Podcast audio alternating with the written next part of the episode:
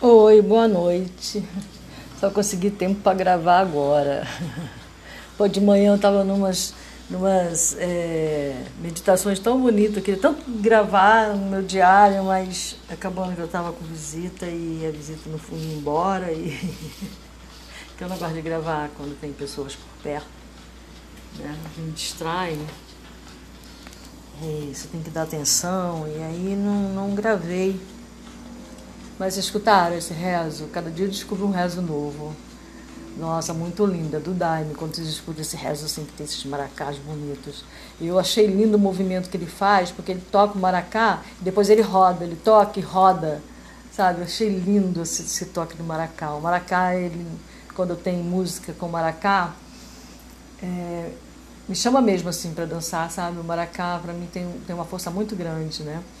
Lá eu frequento um lugar chamado Ciranda, em que todos os rezos, todas as músicas que tocam, eles tocam muito para orixá também. Mas tem a, a batida do maracá, são mais de 10 pessoas tocando maracá, mais ou menos, se eu não me engano. Umas 10 pessoas tocando maracá, tudo num ritmo só, sabe? E aquele maracá estridente não, aquele maracá, tipo esse que, aí do, do, da música. E aí eu lembro que da última vez que eu estive lá, eu estava dançando e eu estava dançando no ritmo do maracá. O maracá me chamava, sabe? Nossa, era uma coisa assim muito boa, muito gostosa, né? E esse nome desse rezo é Pantera, né? E ele fala que ele viu a pantera negra no astral, né? E a pantera negra foi a minha primeira miração na minha primeira cerimônia da ayahuasca. foi o primeiro animal de poder que apareceu assim na minha frente, assim, né? Ele apareceu todo negro, era uma era uma onça negra, né, porque as onças são também consideradas jaguar, né, são o mesmo jaguar, pantera negra, as onças, as onças são o jaguar, representação no astral do jaguar. E aí eu vi aquela onça negra com a parte da testa brilhando, assim, sabe, me olhando, só parada, me olhando. Fez nada, minha primeira admiração. Então quando eu escutei esse rezo, me voltou né, esse, esse momento à minha mente, assim, aí foi muito legal. Bom, Hoje o dia foi, posso dizer que relativamente tranquilo, apesar de ter um amigo meu que eu amo muito, né? Que está passando por um momento de provação, por um momento difícil. Né? É, mas aí a gente vai faz os rezos, faz as orações, aproveita e dá, faz um crescimentozinho na fé, né? Acrescenta um pouquinho mais de fé. e aí eu sei que ele já ficou bem, já recebeu a cura. Tenho certeza disso. Bom, enfim. Ah, hoje eu tive muitas conversas, né? Essa pessoa que estava aqui é o meu companheiro, mas ele não mora comigo. E ele veio ontem passar a noite aqui, né? Eu passo o rapé nele e tal. A gente conversa muito, né? Então a gente teve muitas conversas. Eu queria é, ter esse papo com vocês, assim, né? Apesar de que é... parece que é só um monólogo, né? ah, não faz mal, eu converso comigo o dia inteiro. eu converso comigo o dia inteiro, converso com a espiritualidade, né? É, busco entendimento de tudo que me acontece durante o dia. Todos os dias acontecem coisas assim que as pessoas considerariam como sobrenatural, as pessoas que não sabem, né? Assim, ah, ah, essa mulher é viajandona aí. viajandona é um termo antigo, sabe? Mostra bem a idade, né? Ah, viajandona, maluca. Uma vez o meu neto me perguntou, vó, por que, que as pessoas te chamam de. Por que, que, que minha mãe fala que você é maluca? A minha mãe não só não, né? As pessoas falam que você é maluca. Eu falei, ah, porque provavelmente elas que são malucas. Mas eu falei para ele, mas sabe de uma coisa? É ótimo ser chamado de maluco, sabe por quê? Porque o maluco tem o direito de fazer qualquer coisa, é a pessoa mais liberta que existe. ele pode fazer o que quiser, porque todo mundo vai balançar a cabeça e falar: ah, coitado, é maluco mesmo. O que, que você espera? Maluca. então você tem liberdade para fazer o que quiser. é. Eu pensei em pegar um texto de um livro né, que, eu, que eu prometi aqui no podcast, que eu ia falar sobre a imanência, o que, que é essa imanência, mas eu ainda não achei meu livro, que explica bem explicadinho, que eu não quero explicar com minhas palavras, que eu vou falar em uma palavra. Ela tem uma explicação bem maneira. E também fala sobre o determinismo, né? Que algumas pessoas são deterministas, né? Acreditam em destino, né? Não acreditam em livre-arbítrio, né? Que tudo está determinado, né? Então eu queria ler um texto de um livro que eu também não sei onde é que ele está. É porque eu espalhei meus livros aqui, porque eu tiro o livro de um lado, boto no outro, tiro um livro do lado, boto no outro. Eu espalhei os livros, agora eu não sei onde é que está esse livro. Mas ele está aqui. Criar perna ele não criou, não. Bom, enfim. É, meu tá, a Ema já continua aqui. Né?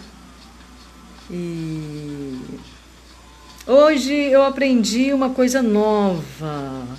Dizer, eu sabia que existia essa glândula, já tinha lido alguma coisinha sobre essa glândula, essa glândula chamada timo. Né? E eu fiquei muito feliz de ter recebido esse conhecimento. Que foi, foi assim, porque também ajuda a entender o que eu sinto no meu corpo. E aonde eu estou sentindo isso? O que, que é essa vibração, sabe? Assim, porque essa pessoa, né, esse meu companheiro, ele é, reviravolta quando ele toma o, o rapé, quando ele faz ayahuasca, ele sente o que ele chama de que o coração dele dispara. Às vezes ele tá, ele fez o rapé hoje comigo, né? Eu passei o rapé nele, ele falou: "Ó, oh, meu coração está acelerado". O que que é isso? Ele é muito, ele como é que eu vou dizer? Ele é terra e eu sou água, sabe? Ele é razão e eu sou emoção. Então o racional dele fala muito alto. Apesar dele ter uma mediunidade maravilhosa, linda, né? A razão dele fala muito alto. Eu já tinha explicado para ele que um dos sintomas de que está havendo desenvolvimento mediúnico é essa palpitação. Que a gente chama de eu chamava até então de palpitação do coração, até eu ter lido sobre isso. Eu expliquei para ele, isso aí é da sua própria mediunidade, cara. Isso não quer dizer nada. E aí eu lembrei de uma glândula chamada timo, que está diretamente ligada ao coração. Aí eu expliquei para ele, veio a explicação na minha mente, né, de que é, provavelmente o que ele estava sentindo tinha nada a ver com o coração em si, tinha a ver com a vibração do timo, né, que é uma glândula que até bem pouco tempo eles achavam que, quando, que na infância ela diminuía. Né? Essa glândula, antigamente, ela, ela só era descoberta quando fazia autópsia. É, aí descobriu essa glândula, uma massinha, né? É, só que essa glândula, ela não fica, eu pensava que ela ficava acima do coração aqui. Seria no, no, no, no duplo etérico, acima do coração. Mas ela não, ela é realmente uma glândula mas ela fica no meio do coração. E não sei se vocês já perceberam, todo mundo já é, sente isso, óbvio, mas nunca ligamos o fato, né? Quando você sente uma angústia, quando você sente tristeza, dor, ou fica irritado, você sente uma pressão aonde? Bem no meio do peito. Você fala que tá com, você sente como se teu ar tivesse comprimido, você sente uma dor no peito, a gente fala, ai, eu estou sentindo uma dor no peito, quando você está muito triste, ou você, ou você fala que está sentindo uma dor no coração, se referindo à tristeza, né, essas coisas. E aí eu li hoje, aí me veio na ideia de procurar no Google o que realmente seria esse timo. Daí veio toda a explicação do corpo, né, que tem essa glândula, né, que na realidade no nosso corpo é ela que, é, quando a gente está com algum problema no corpo, por exemplo, que tem algum vírus nos atacando, é a glândula do timo que produz os combatentes, os glóbulos, para combater esse vírus, essa bactéria, essa doença. É através do, dessa glândula mesmo, né? no sentido da medicina do nosso corpo mesmo, natural. Né? Eu sempre falo né, para as pessoas que estão à minha volta, né? Que não se liguem em doença necessariamente, né? Porque nosso corpo ele é autocurador. É, e hoje eu lendo esse texto sobre o timo confirmou completamente essa minha ideia de que o nosso corpo é autocurador.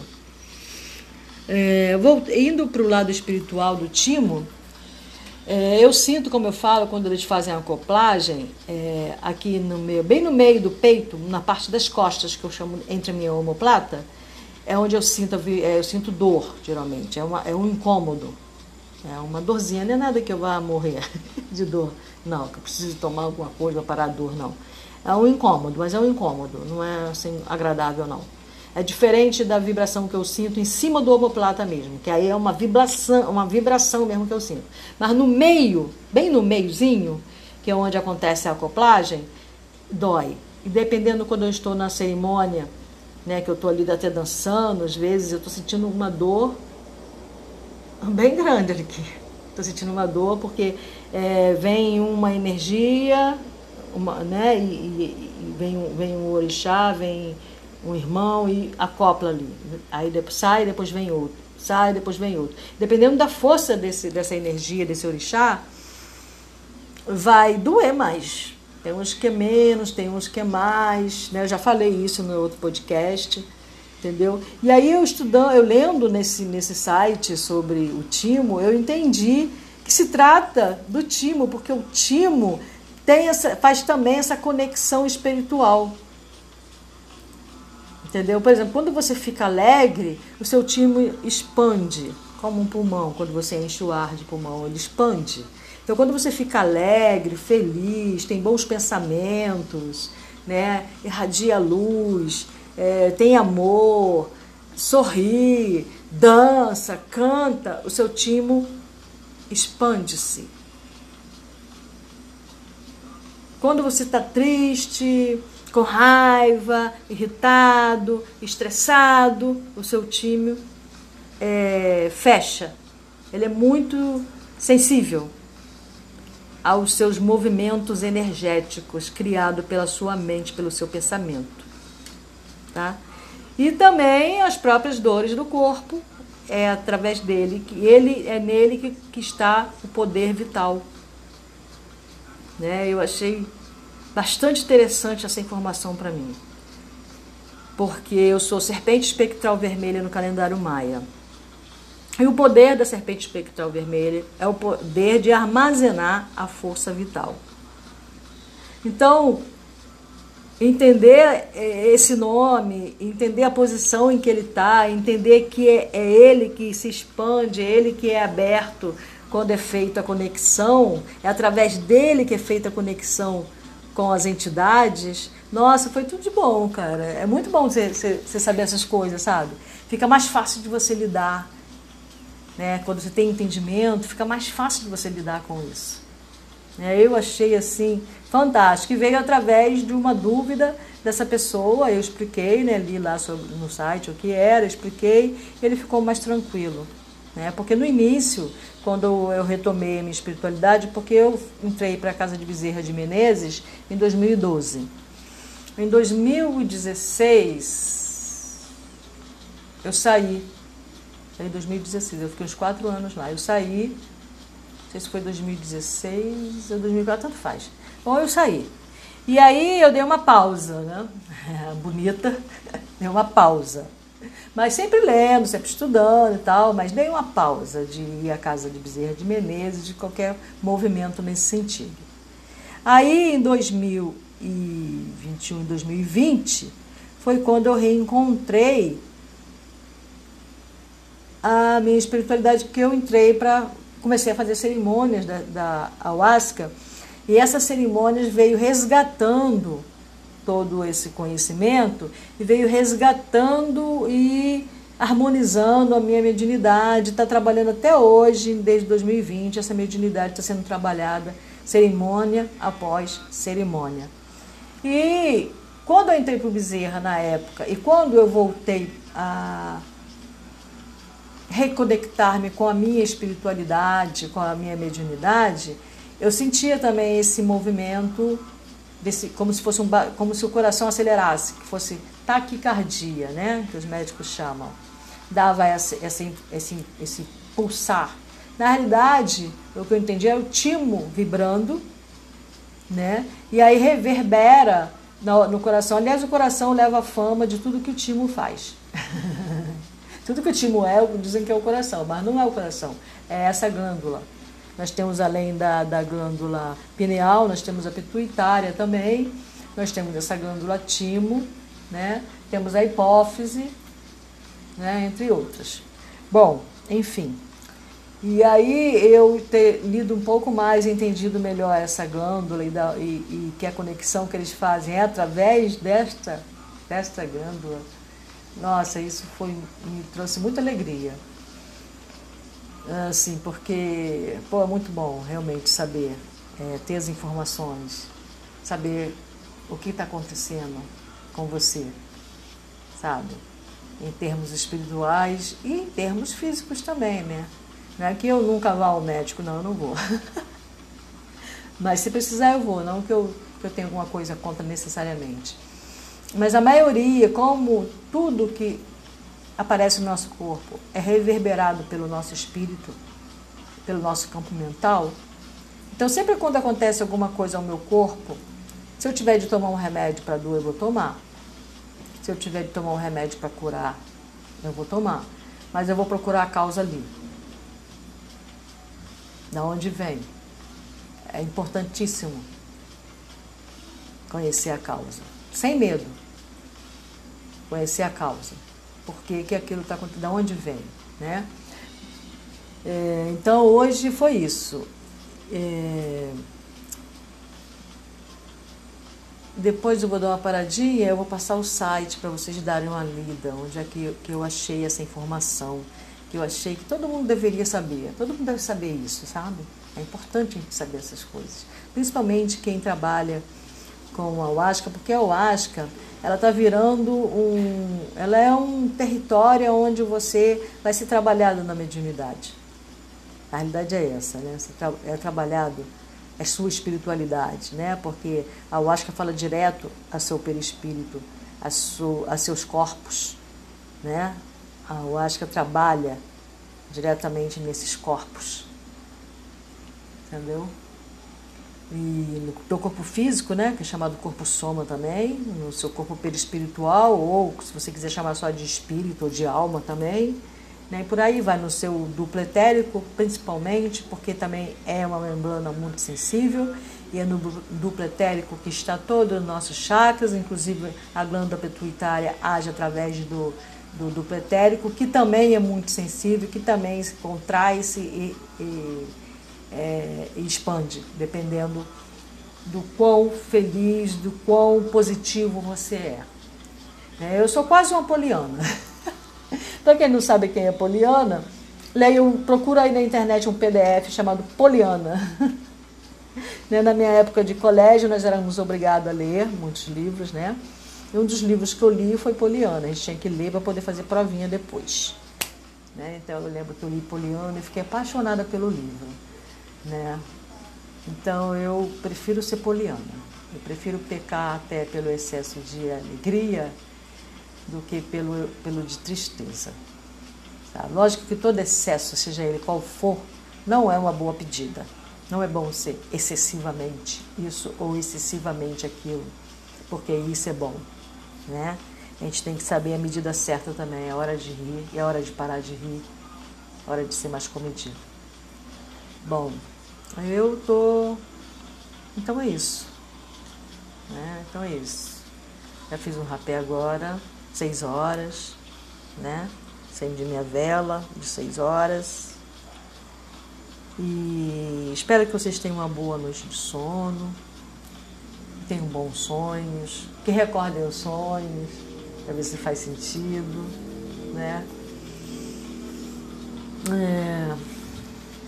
Boa noite, fiquem em paz, que a paz de Jesus esteja convosco.